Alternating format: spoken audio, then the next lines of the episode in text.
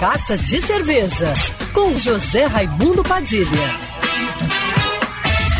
Alô, ouvintes da rádio Band News FM Rio, saudações cervejeiras. Bem-vindos ao Carta de Cerveja de hoje.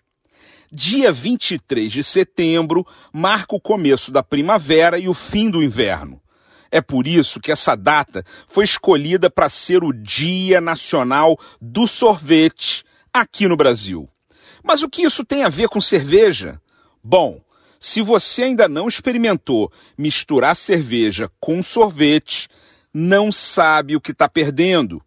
É claro que não é qualquer cerveja com qualquer sorvete.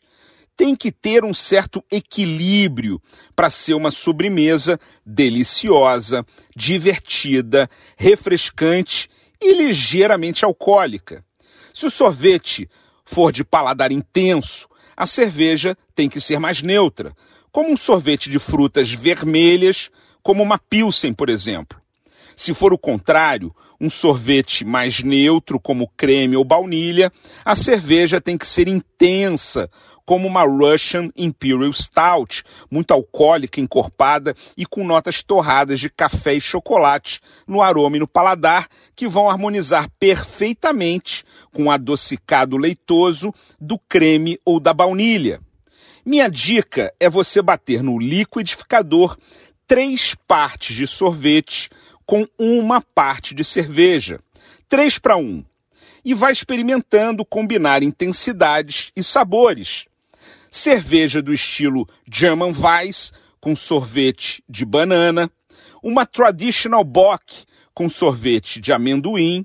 Outra maneira de fazer essa sobremesa inusitada de sorvete com cerveja é encher gentilmente dois terços de uma taça grande com cerveja stout ou porter, da sua preferência e depois colocar com cuidado duas ou três bolas de sorvete de creme ou baunilha.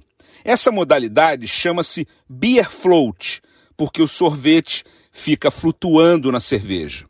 O importante nesse caso é colocar a cerveja primeiro na taça e depois o sorvete para não espumar. Saudações cervejeiras e para me seguir no Instagram, você já sabe, arroba Padilha Sommelier.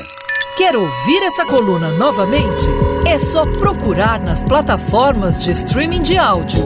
Conheça mais dos podcasts da Band News FM Rio.